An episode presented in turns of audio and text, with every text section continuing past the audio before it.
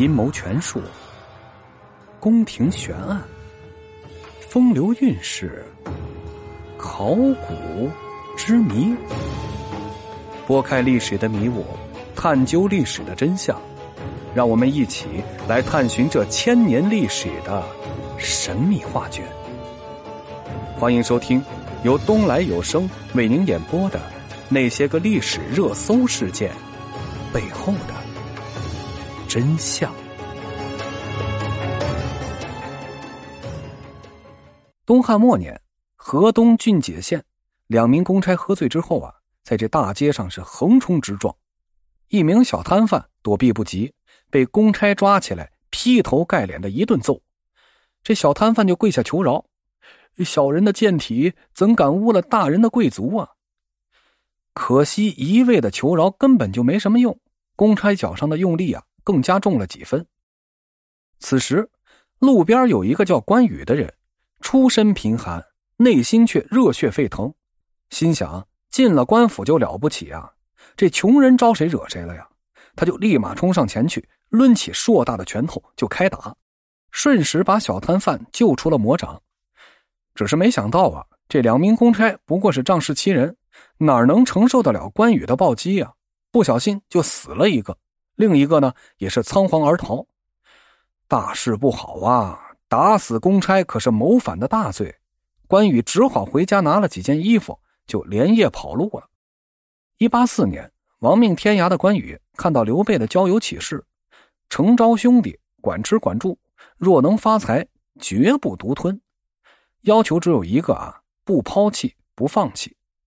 经过一番慎重的考虑，他和张飞呢就成功的进入了刘备的小圈子。这三人在一片桃园里是烧香磕头，义结金兰。从此以后啊，关羽就成了刘备的兄弟。他跟着刘备打黄巾军，鞭打督邮后，接着跑路。多年来啊，在刘备军中是坐马前卒。总之啊，刘备去哪儿，关羽就去哪儿。不论前途是多么暗淡，道路是多么崎岖，关羽啊，就这么陪着刘备是一路走下来。刘备呢，也没有辜负关羽、张飞，在颠沛流离的路上，他们有肉一起吃，有衣服一起穿，有床一起睡。军队中的其他军官是羡慕的眼红。二零零年，曹操东征徐州，打败了刘备。刘备呢，发扬一贯的风格。骑马就跑到了山东投奔袁绍，而曹操则是活捉了关羽。奋斗十六年的事业看不到任何希望，相守十六年的朋友被打得生死难料。天地虽然广阔，他关羽的人生却是一片灰暗。这时啊，曹操对他抛出了橄榄枝，三天请他去五星级酒店吃一顿，这五天再来一顿大汉全席。高级定制套装，那更是动不动就送，还没一个月呢，关羽啊就被养的是红光满面。关键是啊，曹操给了他事业上的希望，拜他为偏将军。十六年的努力换来的只是颠沛流离，如今一个月，这就什么都有了。换做其他人呢，估计早就趁机改换门庭了。而关羽呢，却对曹操说：“你对我这么好。”我可以帮你，但要是有我兄长的消息，我呀就必须得走。也许这时啊，曹操才知道了什么叫朋友。酒桌上的阿谀奉承不过是逢场作戏，只有在落魄的时候依然对你不离不弃的人，那才是值得终身相交的朋友。那一年呢，曹操与袁绍终于拉下了脸皮，在黄河两岸列队护攻。袁绍的大将军颜良率兵攻占了白马，掌握了作战的先机，这让曹操感觉是如芒在背啊！他转身就对张辽说：“考验你的时候到了，你去把白马夺回来。”关羽一听，心想：这正是报恩的好机会啊！如果能帮曹公解忧愁，自己就再也不欠他的了呀！于是他就主动请缨，和张辽就一起出征。到了白马前线。颜良的大将羽盖特别的显眼，在风中摇摆。关羽呢，微微一笑：“呵呵，看我来砍了你的脑袋。”看着颜良倒在马下，关羽的嘴角露出了微笑。曹公啊，我不欠你的了。不义而富且贵，于我如浮云。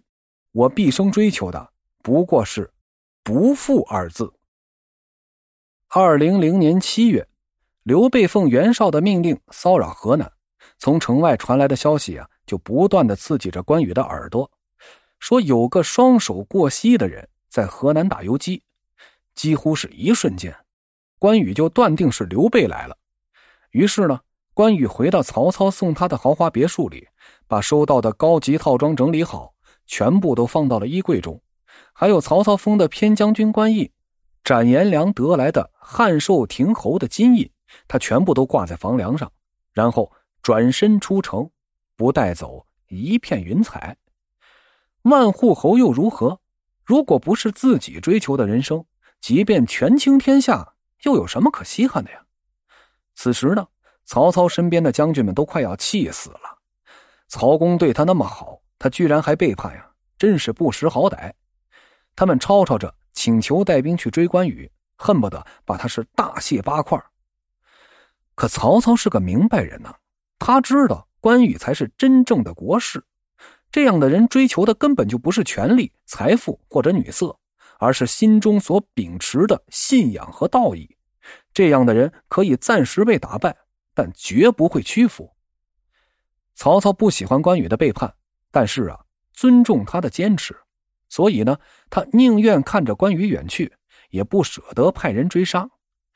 其实从本质上说呀，他们都是为了信仰而愿意付出生命代价的人。关羽一路过五关斩六将，演绎了一出千里走单骑的传奇故事，才来到了刘备的身边。而一起会师的呀，还有张飞。这多年的艰苦奋斗，到头来终究还是一场空。不过好在人没丢。只要人在呀，那希望就不会熄灭。他们总会等到发光发热的那一天。